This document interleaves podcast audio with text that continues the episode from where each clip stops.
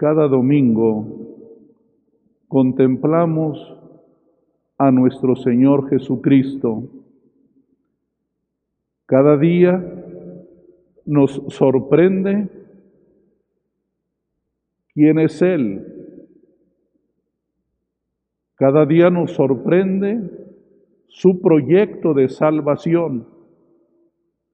Nos sorprende porque a veces choca con nuestras ideas, porque lo que Él dice a veces parece tan distante de lo que nosotros creemos, de lo que nosotros queremos y de lo que podemos hacer de nuestras vidas. El domingo pasado y este domingo la iglesia nos presenta la figura de Pedro. Recuerden que el apóstol es la piedra de la iglesia. Recuerden que Pedro simboliza a la comunidad, a ustedes y a mí, y a todos los creyentes. Lo que le pasa a Pedro nos pasa a todos las luchas, las dificultades, las limitaciones que tiene Pedro son las que tiene su iglesia, son las que tiene cada uno de los que queremos seguir a Cristo. Siempre nos supera lo que Dios quiere, lo que Él piensa lo que Él desea para nosotros. Dice hoy el apóstol San Pablo, busquen lo que es noble, lo que es bueno, lo que es agradable, lo que es perfecto. Tenemos que entrar un poquito en la mente de Jesús, en su corazón y en sus manos, para saber ¿Qué es lo que quiere de nosotros? Pedro tuvo el privilegio de caminar con él, de quedar cada día sorprendido de lo que Jesús les decía, de la manera como él abordaba las cosas, de la manera como él actuaba. Siempre quedaba desconcertado muchas veces le atinaba, como el domingo escuchamos. El Señor les pregunta, ¿quién dicen ustedes que soy yo? Y Pedro rápidamente responde, tú eres el Mesías, el Hijo de Dios vivo. Pero el Señor le dice, Pedro, esto lo has dicho no porque te lo haya comunicado algún ser humano, sino mi Padre que está en los cielos. Fíjense cómo los aciertos vienen de Dios, como cuando conocemos a Jesús y miramos el lado correcto, significa que Dios nos iluminó como lo hizo con Pedro.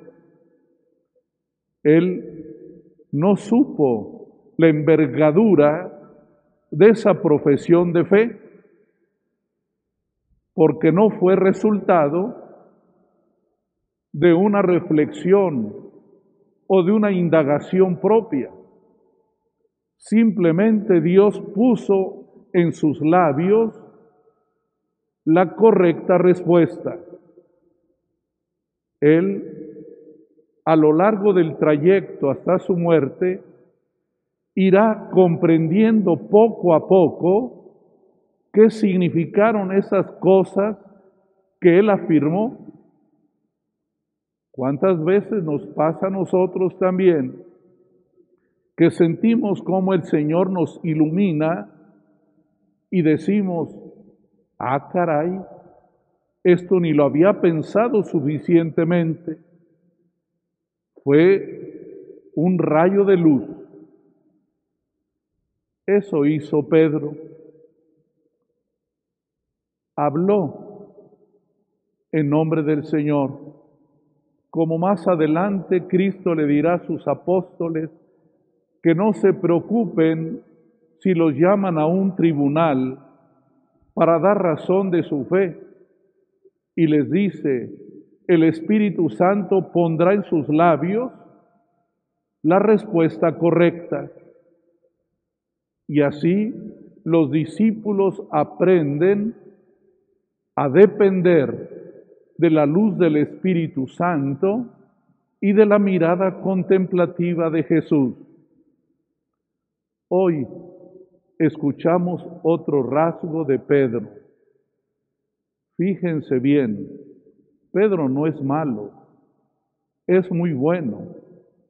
Él quiere mucho a Jesús. Por eso cuando oye sus palabras, aparte, se separa, ni siquiera lo dice delante de los demás, en secreto le dice, eso no te puede pasar a ti. Olvídate, la muerte que tú estás anunciando, no, no te puede ocurrir a ti. En otra ocasión dirá, yo saldré a defenderte, yo te voy a defender, pero tú no vas a morir de ese modo.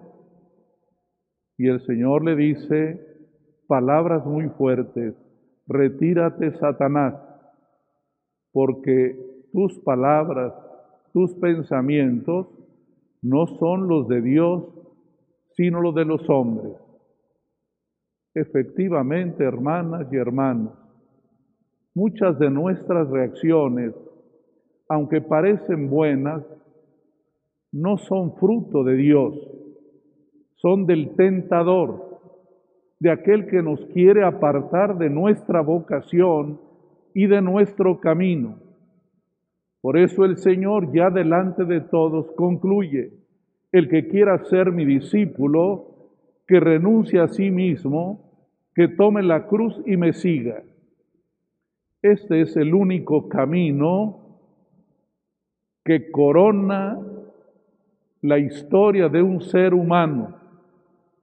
Hermanas y hermanos, hemos sido llamados para amar Decía el Papa San Juan Pablo II, recuerden que el amor es exigente, que el camino del amor no es solo el momento meloso, bonito y agradable, sino el amor exige entregar la vida.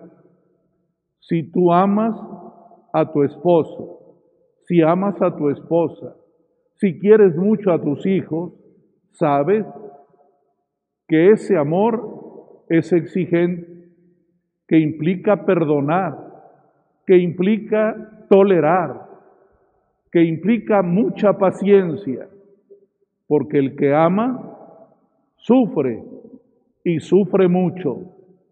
Y ahí tenemos la dimensión del amor. El amor llega hasta ese nivel, dar la vida y dar la vida en la cruz. Esto es lo que San Pedro no logra a mirar en toda su dimensión. Al final, después de que Cristo resucita, Él le preguntará a Pedro, ¿me amas? Tres veces le pregunta y Pedro termina diciendo, Señor, yo te amo y tú sabes que te amo. Le dice entonces, sígueme. Y Pedro murió también crucificado. Todo el tiempo que tardó San Pedro para entender lo que es amar a Dios, lo que es amar a Jesús, es respetar su proyecto de amor, como también ustedes y yo respetarle a cada uno su proyecto de amor. No podemos por afecto querer hacerlo todo fácil. Tienes un problema, divorcia rapidito. Tienes una dificultad, vete al tribunal. A veces no tenemos el tiempo pausado para tomar una decisión. Respetamos siempre el camino de cada persona, sus luchas, sus complicaciones y también respetamos sus decisiones, pero tiene que ser fruto de un amor auténtico, de un amor ilimitado, de un amor que no condiciona a nadie. A Pedro el Señor le dice, déjame seguir adelante. Que el Señor nos conceda mirar a Cristo como es Él. Es el Mesías crucificado. Es el Hijo de Dios que da la vida por todo. Vamos nosotros poco a poco, porque no es sencillo ni para ustedes ni para mí ser verdaderos discípulos del Señor. Tenemos muchas incongruencias, muchas subidas y bajadas a veces abismales. A veces queremos a Jesús y a veces, sin querer, hacemos lo contrario. Que Dios nos bendiga y que el Señor nos permita, como San Pedro, llevar este camino difícil, aceptar nuestros límites, pero permanecer ahí. Como dijo el profeta Jeremías, las burlas y los oprobios ya no los soportaba, pero tu amor había penetrado hasta mis huesos, había un ardor en mí que no me dejaba abandonarte. Hermanas y hermanos, un amor muy grande como el de Pedro puede fallar, pero nunca se acaba permanece para siempre. Cuando el amor es real, cuando el amor es sentido y expresado, nada ni nadie lo puede apagar.